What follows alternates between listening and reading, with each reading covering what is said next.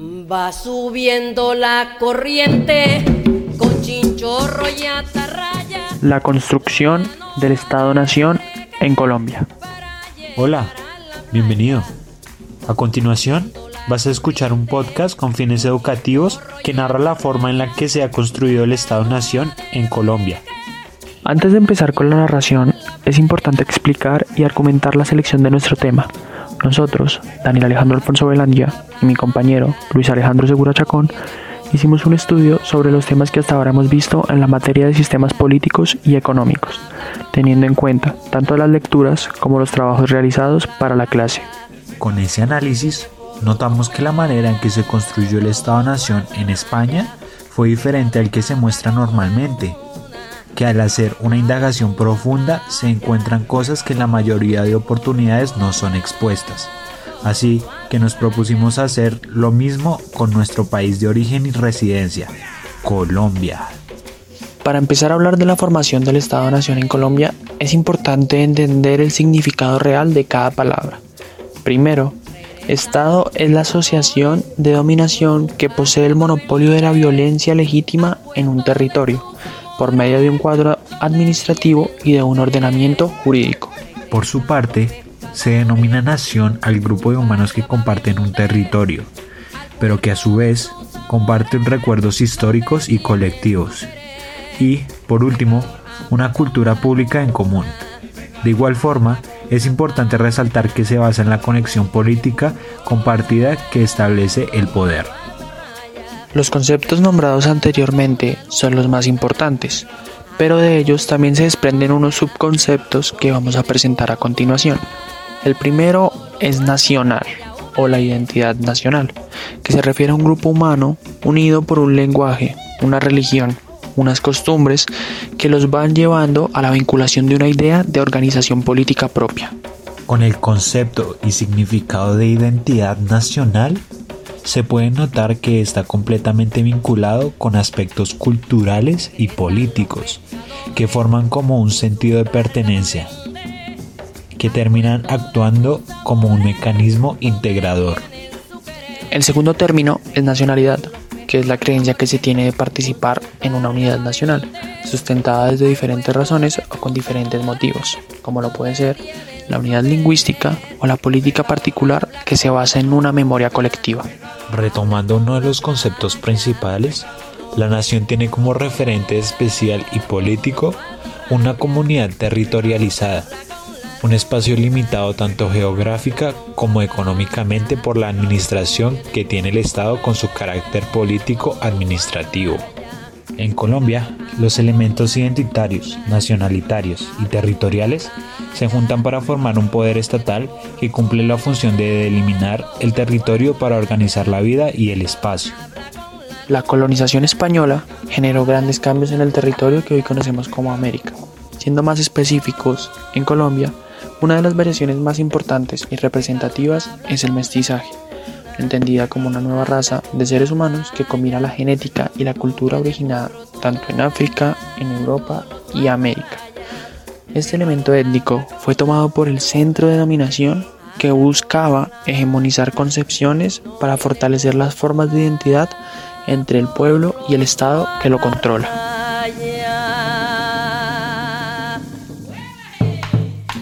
De igual forma, acompañando el mestizaje se encuentran los ritos y símbolos que en el centro de dominación empiezan a imponer en el país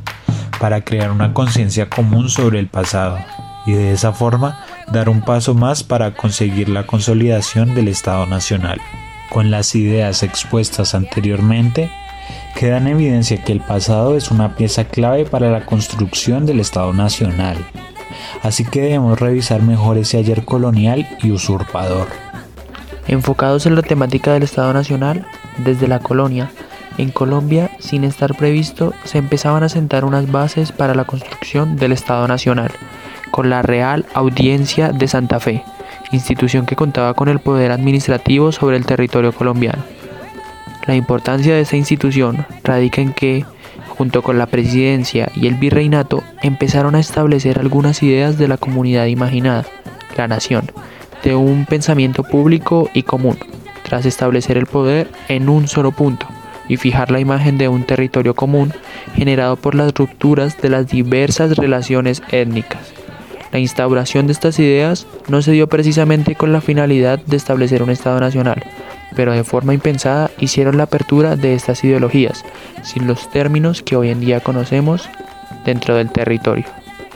Una de las partes más oscuras de este proceso es la forma en que veían la desaparición de lenguas indígenas y de los muiscas como una ventaja, ya que las personas que iban a habitar entonces ese territorio tendrían tendencias españolas presentes, tanto en la colonia como en la independencia, que de alguna forma buscaban vincular a su nación. Pero ¿de qué forma podrían culminar con este proceso interiorizando una ideología compartida?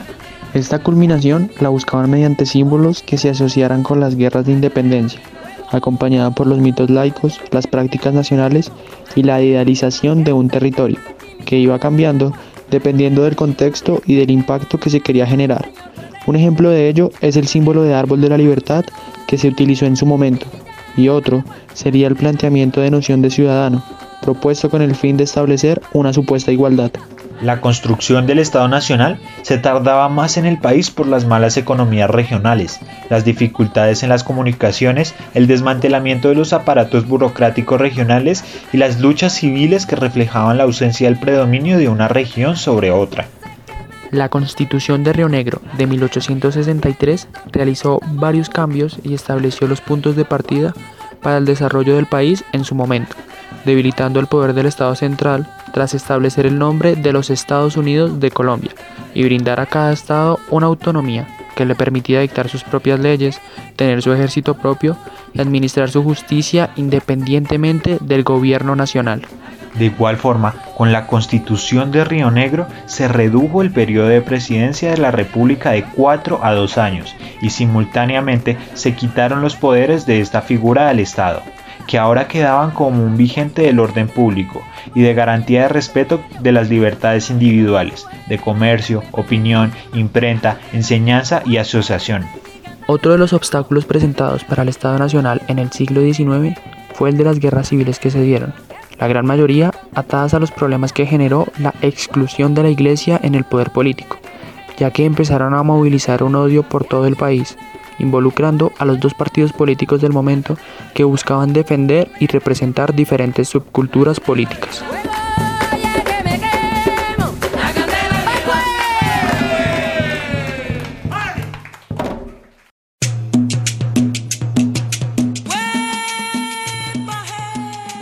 También se presentaron otros inconvenientes para el desarrollo del Estado Nacional, como la habilidad del poder del Estado, la falta de profesionalismo del ejército y el fracaso de la supuesta modernización, por fragilidad que tenía la burguesía comercial. Se puede decir que el primer momento de la construcción formal del Estado-Nación en Colombia se da en la década de 1880, con el aislamiento de bases esenciales, con la centralización de política bajo un líder carismático, la eliminación de barreras comerciales locales, la vinculación de un sostenido mercado mundial, el monopolio de fuerzas del Estado, el fortalecimiento de una fuerza del Estado central y el control jurídico y político del territorio. Estos factores formativos del Estado Nacional colombiano se fortalecieron con un soporte institucional, expresado en tres instituciones. La primera es el establecimiento de un ejército profesional permanente, la segunda es la consolidación de un cuadro administrativo profesional que da lugar al aparato burocrático encabezado por el gobierno. Y la tercera es el desarrollo de un sistema institucional encargado de administrar la justicia. De igual forma, en este punto se crea el Banco Nacional, el cual otorgó cierto control al Estado sobre la economía. Se decretó el monopolio de armas en manos del gobierno central, que ya estaba fortaleciendo a la milicia, con la profesionalización del ejército nombrado anteriormente. Con el fortalecimiento de la economía colombiana, el Estado mejoró las condiciones de exportación, tanto en los productos como en la infraestructura que conectaba al país con los puertos.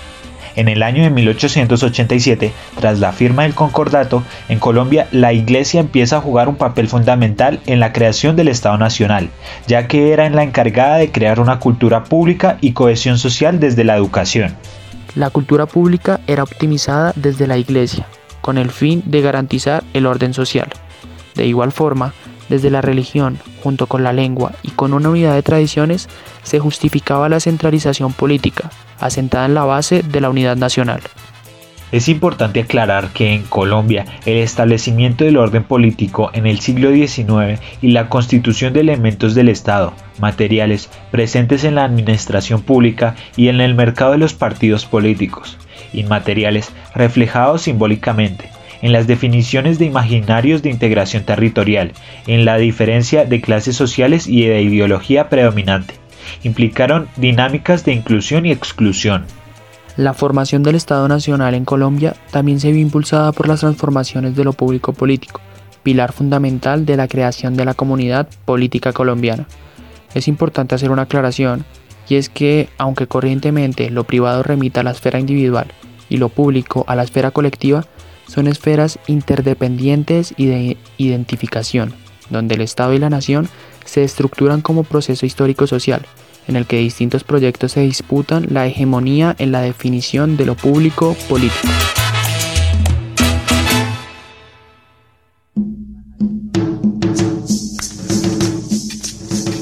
Los procesos constitutivos del Estado-Nación en Colombia durante el siglo XIX presentan contradictoriamente en su realidad la articulación de lo privado como lo público y lo público como lo privado ya que desde la administración el mercado y los partidos políticos colocaban por encima constantemente sus intereses privados, privatizando los espacios públicos y por otra parte, como lo hemos dicho durante este podcast, buscaban generar una identidad más general desde la inclusión. En la formación del Estado Nacional en Colombia se utilizaron diversas estrategias para engañar a la sociedad. Una de las más representativas tiene que ver con la publicidad y la manera en que la representaban como defensora de la accesibilidad y suspendedora de jerarquías clasistas, mientras de forma simultánea imponía un público privado como público político, excluyendo grupos subalternos que desde esta misma perspectiva se exponían como grupos privados, representados en lo popular, lo mestizo, lo indígena, lo negro y lo femenino.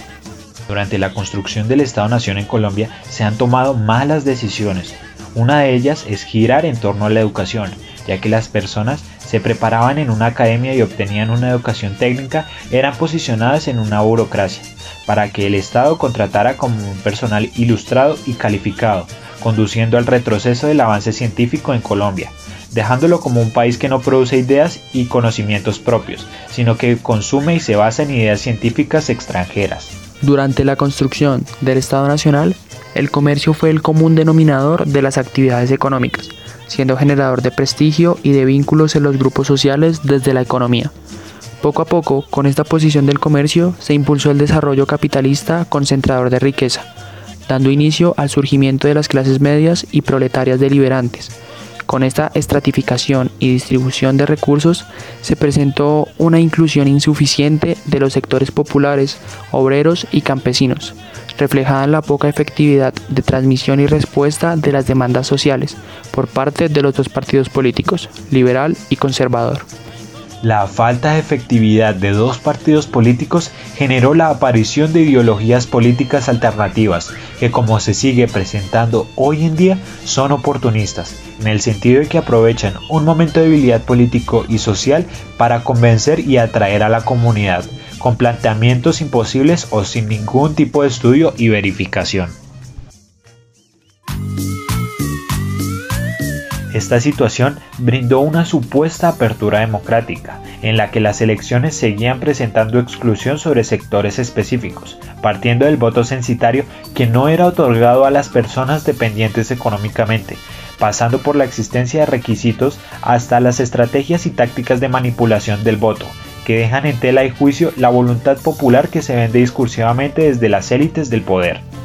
Al comienzo de este podcast dejamos claro que nuestro fin era contar de forma abierta y profunda la historia de la construcción del Estado Nacional en Colombia, narración basada en una investigación amplia y meticulosa. Para finalizar, queremos enumerar los datos y acontecimientos más relevantes que probablemente no han sido contados y terminan marcando por completo la construcción del Estado-Nación en Colombia y posiblemente el presente que vive el país. El primer momento y acontecimiento que queremos recalcar es la cantidad de prestaciones y posibilidades con las que contaron los españoles para establecer sus ideologías en el país, con el uso de ritos, sus símbolos, sus historias y sus estrategias para empezar a fijar una imagen requerida por la nación. En este punto es esencial recordar la forma en la que se tenía en cuenta la desaparición de la lengua indígena, ya que para ellos se presentaba como un beneficio y una ventaja, sin importar el daño que se estaba causando en todo el territorio. Pasando a la etapa de la colonización, también es lamentable ver cómo desde el sometimiento y el control de la sociedad se ha fortalecido el Estado Nacional colombiano, representado en la formalización y fortalecimiento del ejército, como lo vemos actualmente, donde se invierte más dinero en la guerra que en otros factores y ámbitos de suma importancia. Y por otra parte, desde un cuadro encargado de administrar la justicia, una justicia que, siguiendo la historia de Colombia, es 100% precaria. La premisa que acabamos de exponer deja en evidencia que para la administración lo más importante es conseguir una estabilidad individual y privada, colocando por encima sus intereses privados, reflejando por otra parte en la privatización de los espacios públicos. Por otra parte, es importante entender cómo desde la formación del Estado Nacional las estrategias de publicidad se han utilizado para enaltecer a los partidos y representantes políticos, mientras de manera paralela se engaña y se excluye a la ciudadanía, plasmando en la accesibilidad de servicios y la exposición de prácticas y actividades que supuestamente suspenden las jerarquías clasistas. Por último, es de suma importancia recalcar el espacio que ha tenido el comercio durante todo este proceso, denominando y estableciendo las actividades económicas que han impulsado el desarrollo capitalista, la estratificación y la distribución de recursos que ha sido ineficiente, afectando a los sectores menos favorecidos, sectores populares, obreros y campesinos, aumentando la diferencia, la pobreza, la mortalidad y hasta la misma violencia en el país.